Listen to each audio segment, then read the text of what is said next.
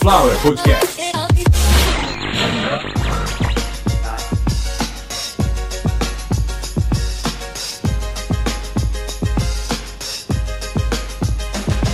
Começando mais uma edição de Caviar uma Ova, que é um oferecimento de Sunflower Podcast, uma usina de podcasts. Eu sou Carlos Santo Forte e você está ouvindo o Caviar uma Ova, que em modo cardinal está no episódio de número 174, em modo ordinal significa centésimo septuagésimo quarto episódio, que acaba de começar com essa música maravilhosa. When I see him, I'm gonna spin his jaw. Finish. Boom, big shot. Yo, boom, big shot.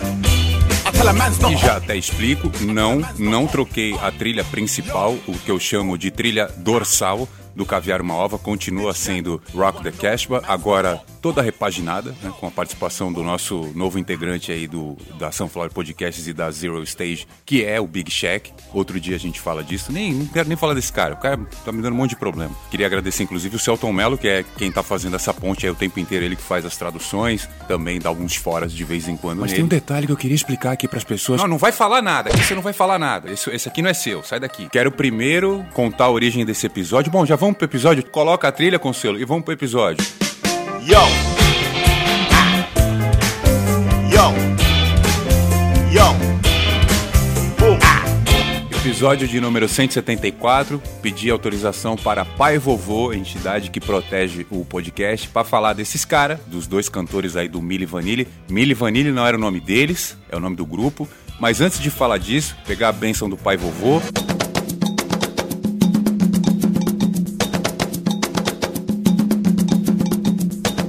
E explicar por que, que a gente vai falar disso aqui hoje, por que, que a gente vai falar de fraude de playback e outras coisas que a indústria fonográfica apronta. Pum, pum, pum, pum.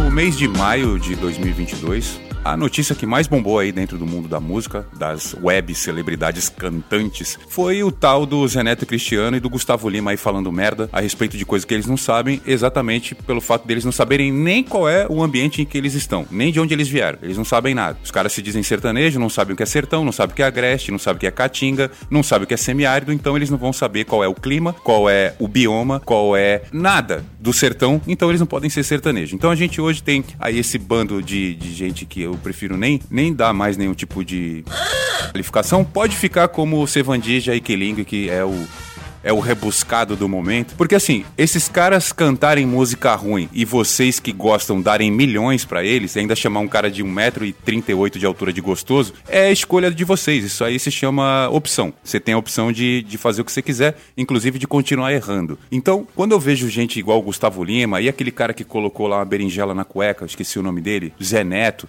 quando eu vejo esse tipo de gente fazer o que vem fazendo, falando, ah, mas a, a Anitta, ela tá ganhando tanto porque ela fez uma tatuagem no cu e pegou dinheiro da Lei Rouanet. Pô, meu, a Anitta, ela não tem lá essa condição artística toda que o Brasil tá dando para ela. Mas comparado com esse tipo de cara, ela é uma deusa das artes e esses caras não são absolutamente nem o cocô do besouro que não caga. Eu acho que hoje é importante a gente saber do que se trata a Lei Rouanet. E eu posso falar em pouquíssimas frases para uma criança de 19 anos, que a gente tem várias aí espalhadas pelo mundo, e para um adulto de 70, super reacionário da extrema direita racista e nazista, é fácil de explicar o que é a Lei Rouanet. A Lei Rouanet é era, né? Porque hoje já o Mário Frias acabou de mudar tudo, mas a Lei Rouanet, ela era uma lei onde uma determinada cota de impostos que empresas pagariam para a União, porque assim ela recolhe compulsoriamente. Se você não pagar, você é um sonegador de impostos.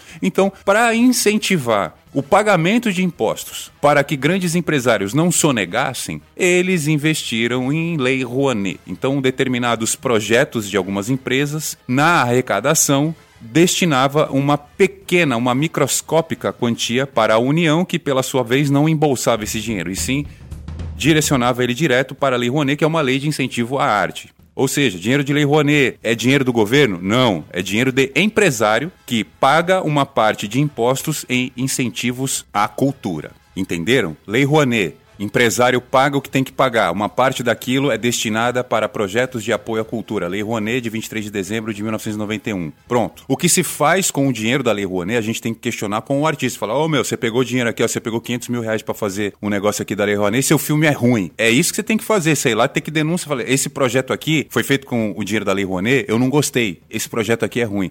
Mas esqueçam o que está sendo falado aí em grupos de WhatsApp, internet, porque tá complicado demais. A, a moda de mentir para ter um lugar e se aparecer tá virando um hábito quase institucionalizado. E isso me preocupa demais. Então, o que esse cara aí fez, esse tal de Zé Neto, me preocupou a ponto de eu achar que eu mereço. Eu mereço mostrar para vocês aí um pouquinho do que a gente já passou nessa vida a respeito de música ruim e de gente pilantra igual o próprio. Eu achei que era um trio, aliás. Eu queria explicar para vocês que eu não conheço muito desse, desses caras. Então, por exemplo, para mim era um trio sertanejo, era o César, o Menotti e o Fabiano. Se o cara não fizesse sucesso, porque esse Zé Neto ele fez sucesso como? Vocês lembram disso? Ele tentou passar a imagem de que tinha o um pau grande colocando um enchimento lá na cueca. Ainda bem que a esposa dele foi muito boa, ela é muito boa, eu gosto muito dela. Um abraço para ela, aliás. Ela disse que ele colocou um negócio ali, só não falou se esse negócio era um, uma berinjola ou se era um desodorante ou um efeito de Photoshop qualquer. Bom, o diabo que o carregue. Eu não tô aqui para falar de Zé Neto. E eu achei também, um dia teve, eu pensei que era um trio também, que era o Zé, o Neto e o Cristiano, mas não tô aqui para isso hoje. Só para esclarecer o que esses caras falaram sobre Lei Rouanet, sobre Anitta, sobre tatuagem, é tudo mentira. Tudo mentira. Absolutamente tudo mentira. Então a Anitta não ficou bilionária e nem foi parar em um monte de lugar em ranking top 10 e top 1 até, que o top 1 do Spotify dela foi mentira, lógico, mas tudo bem. Ela não estava fazendo isso com dinheiro de lei, de incentivo nenhum. Não gosto da Anitta. Talvez se ela pedisse com muito jeitinho, desse uns beijos nela, mas nem isso. No, no momento não quero. Até porque ela não. Vocês estão ligados que eu sou muito grande, enfim. Ó, aliás, vou dar uma dica, com todo respeito, inclusive, que tá lá nos Estados Unidos fazendo um podcast bom, mas tem muito barulho de fundo, porque ele tá morando em Nova York. Queria dizer pro Rafinha Bastos, que eu sei que você tá casado, tá muito bem casado,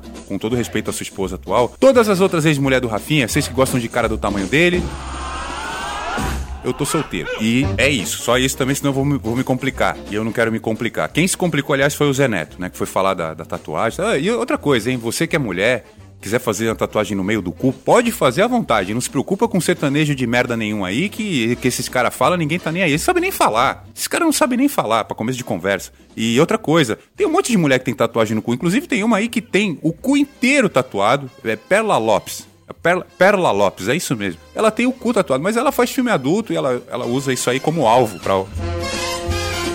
Mas não, é melhor que eu não, não vou ficar falando disso aqui, não. Disso não.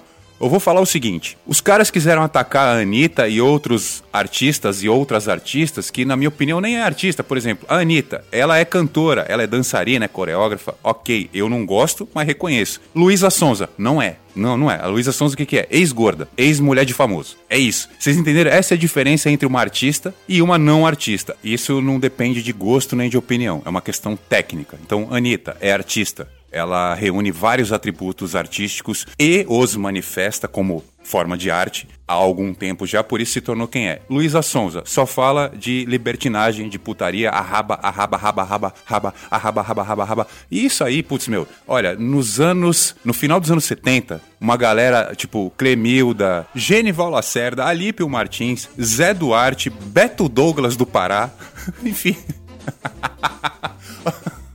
Acabei de lembrar, isso aqui eu vou achar com certeza. Bom, se eu não achar, eu vou cortar essa parte. Se você já estiver ouvindo até aqui, se prepara porque você vai ouvir Beto Douglas do Pará dando um chá pra sogra dele e é agora.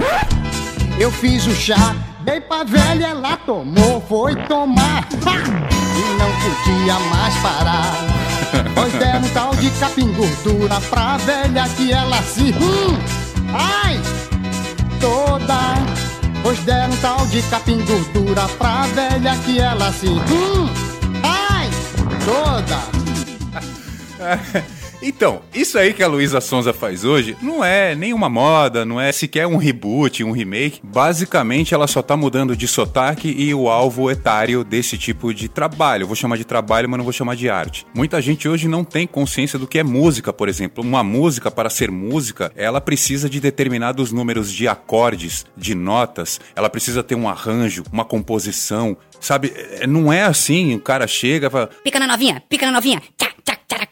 Pica na novinha, senta, quica, quica na pica, quica na Isso não é música. pô, mesmo que a intenção dele seja falar que ele está empolgado porque tem hormônios, porque sofre de uma doença chamada adolescência mental e ele quer falar de sexo, tudo bem, eu entendo a manifestação, mas ela é inválida no que tange a arte. Isso não toca a arte não fura a bolha artística e nunca vai. O fato da Luísa Sonza ser uma garota sexy e que usa pouquíssimas roupas e que se oferece sexualmente sem nenhum tipo de pudor não transforma ela numa artista, nem numa criminosa. Agora, se a Anitta gravar uma música e a Luísa Sonza cantar essa música e não explicar que a voz é da Anitta, aí ela é uma criminosa. E já que eu consegui fazer esse degradê pra baixo da música, agora a gente entra no Milli Vanilli. É uma história muito interessante, mas como eu disse, eles têm um final bem pesado, por isso que eu enrolei, tentei ser o mais engraçado possível, mas muitos de vocês só ouviram dizer que eles eram uma farsa, que eles não cantavam nada. É verdade, só que foi muito além disso. E então hoje acho que eu consigo falar um pouco desse assunto. Eu já tentei gravar, aliás, duas vezes. Uma vez eu tive um compromisso e da outra vez eu não me senti bem. Mas agora vai.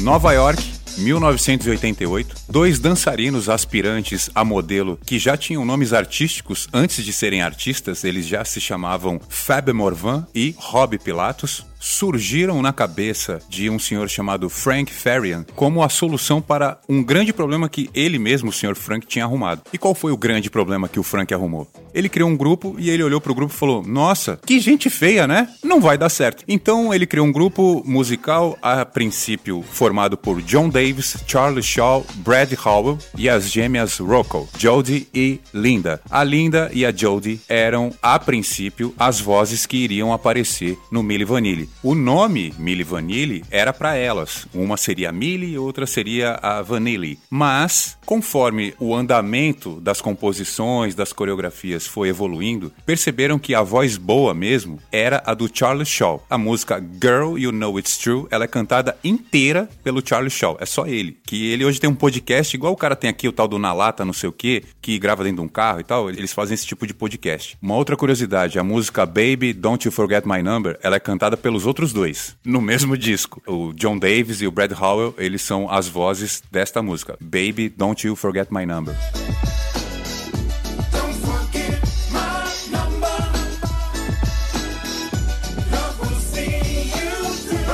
Então uma parte já está esclarecida. Um produtor, com certeza absoluta, muito atrapalhado. Aliás, podia ser o nome do filme da história do Milli Vanilli. Um produtor muito atrapalhado. Ia passar no SBT várias vezes. E aí depois ia ter um produtor muito atrapalhado, parte 2. Um produtor muito atrapalhado, mais do que atrapalhado. Um produtor atrapalhado, comendo com da sua mãe. Um produtor atrapalhado, no pau. Um produtor atrapalhado, Santos. Ó, oh, parou. Isso não vai ter fim nunca. Esses nomes de filme aí do SBT são infinitos. Vamos focar na história. Uma parte dessa atrapalhada já está esclarecida. Um grupo musical foi formado e o produtor percebeu que aquela galera ali era feia demais, não tinha carisma nenhum e não iria dar certo, mesmo as vozes sendo sensacionais. Então qual foi a ideia dele? Vocês cinco aí, fica de stand-by. Eu vou ter trampo para vocês, mas eu preciso arrumar duas pessoas de boa aparência pra ir pro palco. Porque com vocês não vai dar certo. Então, o Charles, o Brad, o John, a Jodie e a Linda ficaram esperando até que alguém apareceu com os carismáticos Fabrice Morvan e Robert Pilatos, também conhecido como Fab e Rob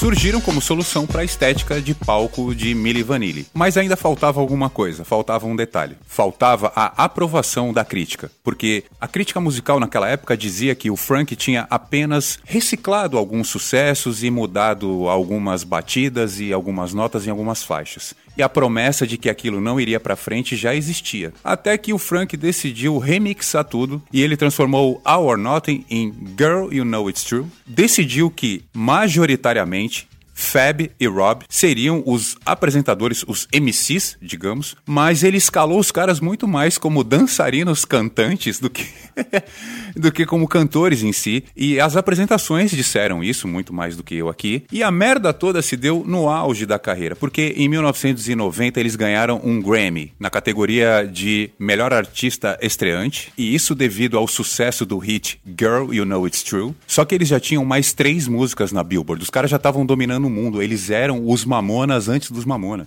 Girl, You Know It's True era um hit, mas eles já tinham Baby, Don't You Forget My Number, Girl, I Gonna Miss You e Blame It on the Rain. E a gente pensa o quê? Meu Deus, a banda tem menos de dois anos. Eles têm quatro músicas na Billboard, estão tocando no mundo inteiro e tem uma novela lá no Brasil que quando toca a música dos caras, ela toca 50 mil vezes em uma hora. Curiosidade, um adendo, coisa rápida, essa novela se chamava Salvador da Pátria. Os protagonistas dessa novela eram Lima Duarte, Luiz Gustavo, José Wilker, Maite Proença e Tássia Camargo. Acertou, miserável. E como a maioria das novelas, ela habita dois núcleos ou mais. Então, um núcleo de uma cidade de interior, se não me engano, chamada Tangará, e São Paulo, né? A megalópole São Paulo. Existia uma rádio no interior e existia uma rádio em São Paulo. A rádio de São Paulo era do José Wilker, ele era o João Matos. Perfect. Eu tô lembrando de tudo. E no interior era do Juca Pirama, que era o personagem do Luiz Gustavo. Na verdade, a transição era de qualquer lugar para a rádio de São Paulo. Ela vinha com a música Girl You Know It's True. Então a gente sabia que quando tocava aquela música ia aparecer uma cena de rádio com, aí sim, com um baita de um ator que era o José Wilker, mas fazendo merda, né? Que essa novela, pelo amor de Deus. Naquela época, essa música, ela já era um hit, ela já era um puta de um sucesso. Ela tocava na coisa mais importante que tinha pra gente em 1990, que era a novela das oito, que passava às nove na Globo. E era quase que inevitável. Qualquer coisa que era tema de uma dessas novelas era também top 10 na Billboard ou coisa parecida. E então, esses caras seguiram essa risca e todas as músicas deles foram pra Billboard e todas as músicas deles também estavam em outras novelas. E aí veio aquela onda de todo mundo querer imitar os caras, tudo que eles usavam aqui virou moda. Então, calça bale, cabelo de lycra, homem usando lente de contato porque os caras tinham o olho verde mas era natural, eles eram negros dos olhos verdes, então todo mundo aqui queria ter, independente da cor da pele, todo mundo queria usar calça baile, homem e mulher, cabelo de nylon, homem e mulher, e lente de contato colorida, e não interessa. O brasileiro vai fazer o que a celebridade fizer. Então, por exemplo, a Xuxa, na época, tinha cabelo curtinho, olho claro, falava igual puta, e acordava de manhã as crianças com a calcinha enfiada na buceta. Então todo mundo queria fazer a mesma coisa. Todo mundo queria acordar de manhã, enfiar a calcinha na buceta, falar igual puta. Não, eu errei peraí. Não, deixa isso pra lá. Vamos para. A, né, vocês estão aqui pra ouvir o negócio do Milli Vanilli onde eu parei em 1990, no dia 21 de fevereiro, quando eles ganharam o maior prêmio da música, o equivalente ao Oscar da música, o Grammy. E quando você ganha um prêmio muito expressivo, muito grande, você vira alvo de muita coisa. De muita coisa boa, é óbvio, mas também você vira alvo, você vira um imã, você vira uma espécie de usina magnética de coisa ruim, você vira um chamariz de doido. E quando você tem muita fama e muito dinheiro, o que não falta é doido. De tudo que é tipo. E o que aconteceu assim que esses caras ganharam o Grammy foi, como eu disse, uma banda com menos de dois anos. Já tem quatro hits na Billboard e acabaram de ganhar o maior prêmio da música, da música mundial. Porque o maior prêmio da música americana, que é o American Music Award, eles também ganharam. E não foi um só, mas desse, dessa premiação falo depois. Voltando ao imã de maluco. Assim que eles ganharam o Grammy, algo que tinha passado desapercebido, completamente desapercebido um ano antes, num show em Bristol, em Connecticut, em um evento da MTV ou da VH1, não sei exatamente qual, isso não faz a mínima diferença. Começou a rodar um vídeo onde, no meio do refrão, Girl, you know it's true, you know, you know, a fita travou, irmão. E os caras continuaram cantando, eles não têm experiência com nada, só sabiam dançar. E aí, imprensa, outros artistas, o pessoal começou a cair matando. E a cobrança foi muito forte e o dono da voz, o Charlie Shaw, ele funcionou como o verdadeiro diabo. Ele foi o demônio operacional dessa história. O que aconteceu foi que o Charles chegou no mais fraco de todos, um cara que tinha problemas emocionais, tinha problema com droga, com bebida, com um monte de coisa, que era um dos artistas, o Rob Pilatos. Ele chegou no Rob e disse: Estão cobrando muito aí a gente, estão querendo saber de quem é a voz, já que ficou claro aí que vocês é, não são o, os donos das vozes. Eu acho justo que vocês, já que vocês são tão famosos hoje, que a farsa seja revelada e que vocês possam cantar agora com as suas próprias vozes. Sendo assim, tipo, a voz dos caras é, é um negócio impressionante. Tem eles cantando de verdade. É uma lástima, já deixo bem claro, é uma lástima. Know it's true.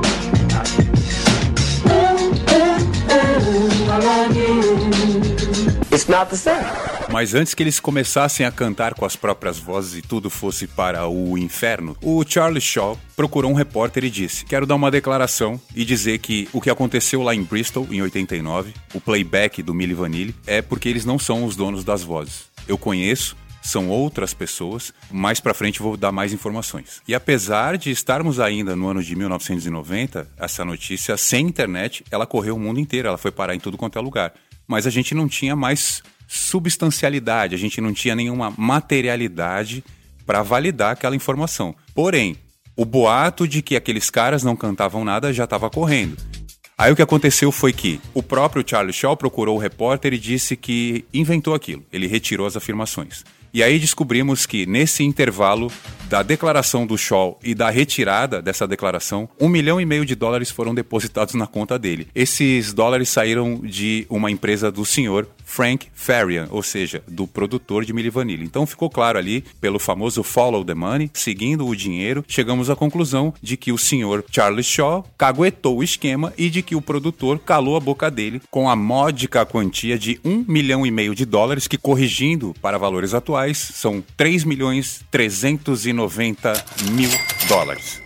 E aí, meu amigo, quando você tá milionário, você passa muito tempo sem se preocupar com nada, com fofoca, com problema dos outros, nem nada. Então o que aconteceu? Alguns meses depois, mais precisamente oito meses depois, em novembro de 1990, a cobrança por essa informação de quem eram as vozes que cantavam Girl You Know It's True no dia da gravação em estúdio, porque no palco a gente já sabe que não é aquela voz. E aí, vai falar ou não vai? Vai falar ou não vai? E assim, o senhor Charlie Shaw, ele pegou essa grana e sumiu. Ele não ficou dando entrevista, nem por quê? Porque aquilo realmente foi um cala-boca. Mas o cala-boca foi para Charlie Shaw, o verdadeiro dono da voz, porque o cala-boca do Sr. Frank Farian só viria quando ele realmente falasse a verdade. Nesse meio tempo chegou a ser expedido um mandado de prisão, ele não foi preso, mas ele chegou a ser conduzido à delegacia para prestar informações, esclarecimentos, enfim, ele se enrolou bastante. E não aguentando a pressão, o Frank delatou o esquema que ele mesmo criou. O Frank disse que realmente as vozes pertenciam a outras pessoas, que não pertencia a Rob Pilatos nem a Fabrício Morvan, e que os senhores Charlie Shaw, Brad Hall Howell e John Davis eram os verdadeiros intérpretes das músicas de Milli Vanilli. E aí é o seguinte, primeira coisa, uma comissão do Grammy se reuniu e por unanimidade resolveu retirar o prêmio deles. Então já não eram mais vencedores do Grammy de melhor artista estreante porque a comissão decidiu que eles não eram artistas. A comissão do American Music Award não retirou os prêmios porque entrou em um acordo. Ah, e só um detalhe, este prêmio, o AMA,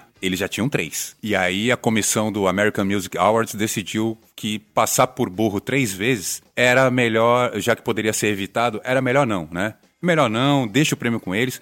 Vamos fazer um acordo. Um acordo é: vocês entreguem os troféus para os verdadeiros intérpretes e o assunto morreu aqui. Até porque, né, de polêmica, ali naquele momento, o showbiz já estava lotado. Os senhores Fabrício Morvan e Rob Pilatos foram descobertos como uma verdadeira fraude e a revelação veio oito meses após a primeira suspeita. A primeira suspeita foi uma reclamação. Depois que eles ganharam o Grammy, apareceu muita gente reclamando do playback deles um ano antes, num show em Bristol, em Connecticut. E aí, dali pra frente, a vida dos caras foi fugir dessa acusação. Até que em novembro veio a revelação. Nesse meio tempo, o senhor Rob Pilatos ignorou o assunto, ele tocou o foda-se. E o que, que ele fez? Ele deu entrevista para todo mundo. E o cara se autoposicionou num patamar de Deus. Em uma das entrevistas, perguntaram para ele como ele enxergava o grupo naquele momento e onde ele via o Milli Vanilli dali a alguns anos.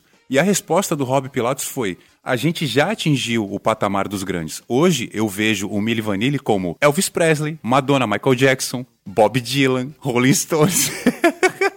Mas agora, agora é sério, não, nem dá pra rir. Porque é o seguinte, vocês já devem ter ouvido falar em Quincy Jones. Quincy Jones foi o cara que produziu Michael Jackson, Frank Sinatra, Lionel Rich, Ella Fitzgerald, Stevie Wonder, Red Hot Chili Peppers, Santana, Van Halen, enfim, uma infinidade de grandes artistas passaram por Quincy Jones e explodiram, fizeram muito sucesso quando foram produzidos por ele. Então assim, o cara manja de artista. E quando perguntaram para ele sobre essa situação, meu, ele foi categórico. O que ele falou foi: esse cara deve estar tá brincando ou ele tem algum problema muito grave. Ele sabe que o que eles fazem, e ainda, Sr. Jones, mas existe um boato de que as vozes. Não, independente das vozes serem deles ou não, eles não estão nesse patamar. Ele tá falando isso para chamar atenção e tal, ou realmente ele tem algum problema muito grave. E sim, o Jones estava certo. O Rob Pilatos tinha vários problemas muito graves. Não era um problema só, eram vários problemas. E aí acho que se a gente começar a falar da origem e de uma maneira muito breve aí a vida do Pilatos, fica fácil de entender.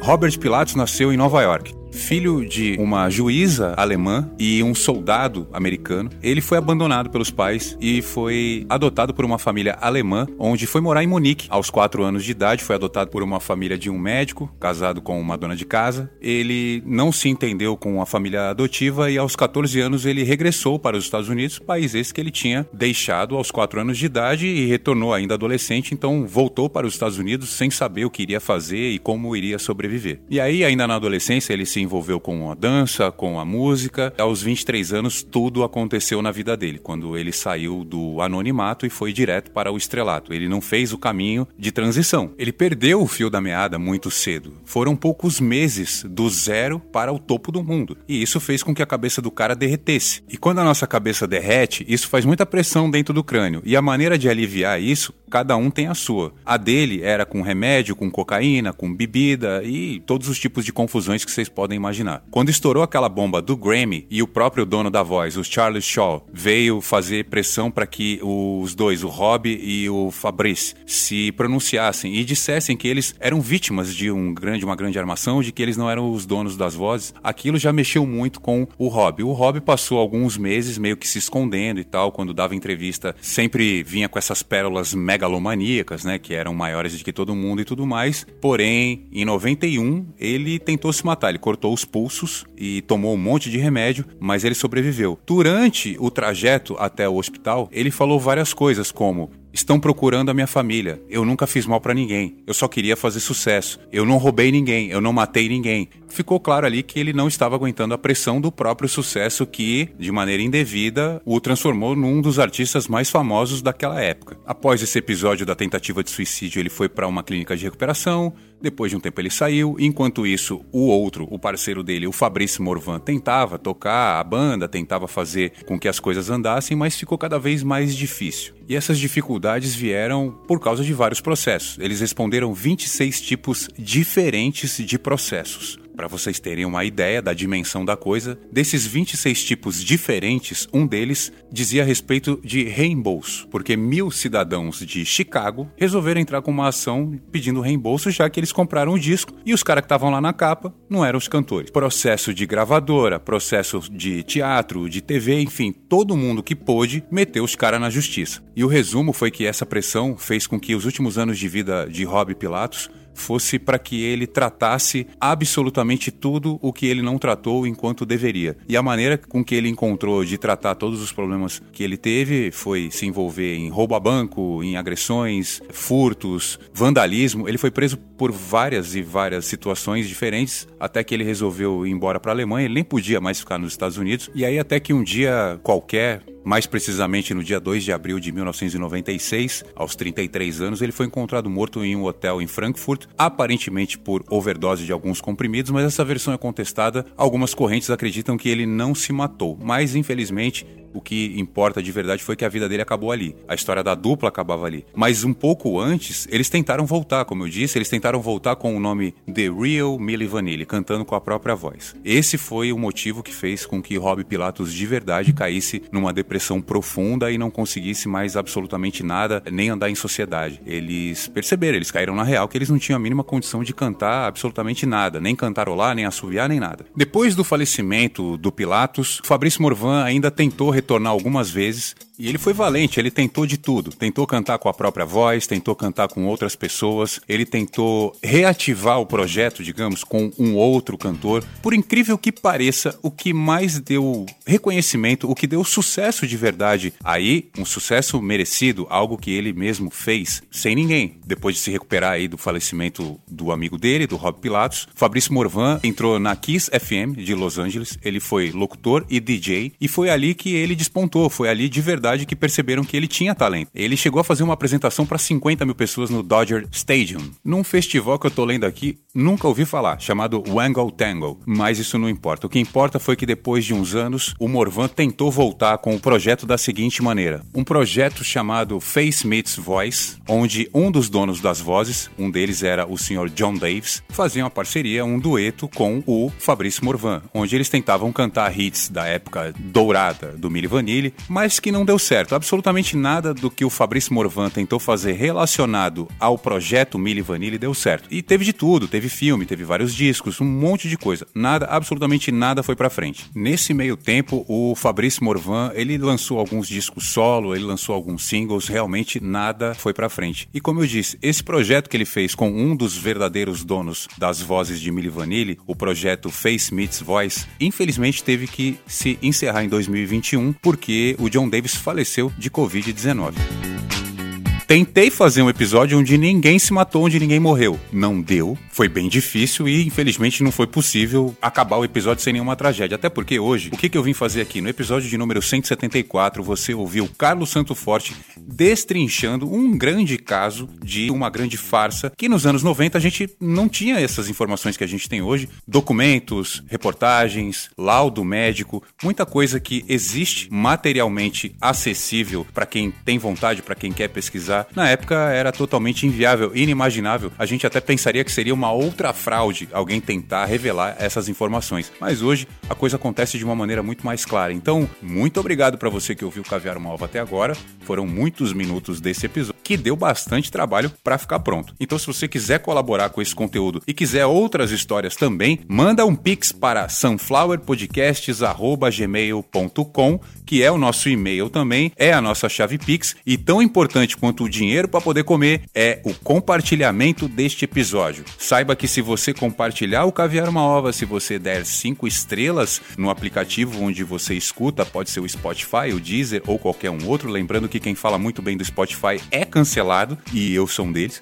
não posso fazer nada porque é a plataforma que eu tenho mais audiência. Mas seja lá qual for a que você quiser me ouvir, obrigado. Para mim é igual. Nenhuma delas me paga. A única que eu tentei receber tentou me roubar. Então, muito obrigado para você que ouviu o Caviar uma Ova até agora. A gente volta em breve com o episódio de número 175. O tema você decide. Não, não é o programa da Globo Você Decide. Mas ó, se cair um Pix, se cair um Pix de 100 reais, eu gravo falando sobre o Você Decide, da Globo. Com certeza. Yo, 2 plus 2 is 4, minus 1, that's 3, quick maths. Everyday man's on the block, smoke trees. See your girl in the park, that girl was a uckers. When the thing went quack, quack, quack, you man were ducked. You man ducked. Old tight ass me, he's got a pumpy, he's got a frisbee. Big shot, moving that cornflakes. Hmm. Yo, Rice Krispies. Like my toes. Like my toes. On, on the road doing ten toes. I tell a man's not hot. I tell a man's not hot. Yo. The girl told me take off your jacket. I said, babe, man's not hot. I tell a man's not hot. Tell a man's not hot. The girl. Sunflower Podcast. Perfect. The thing goes.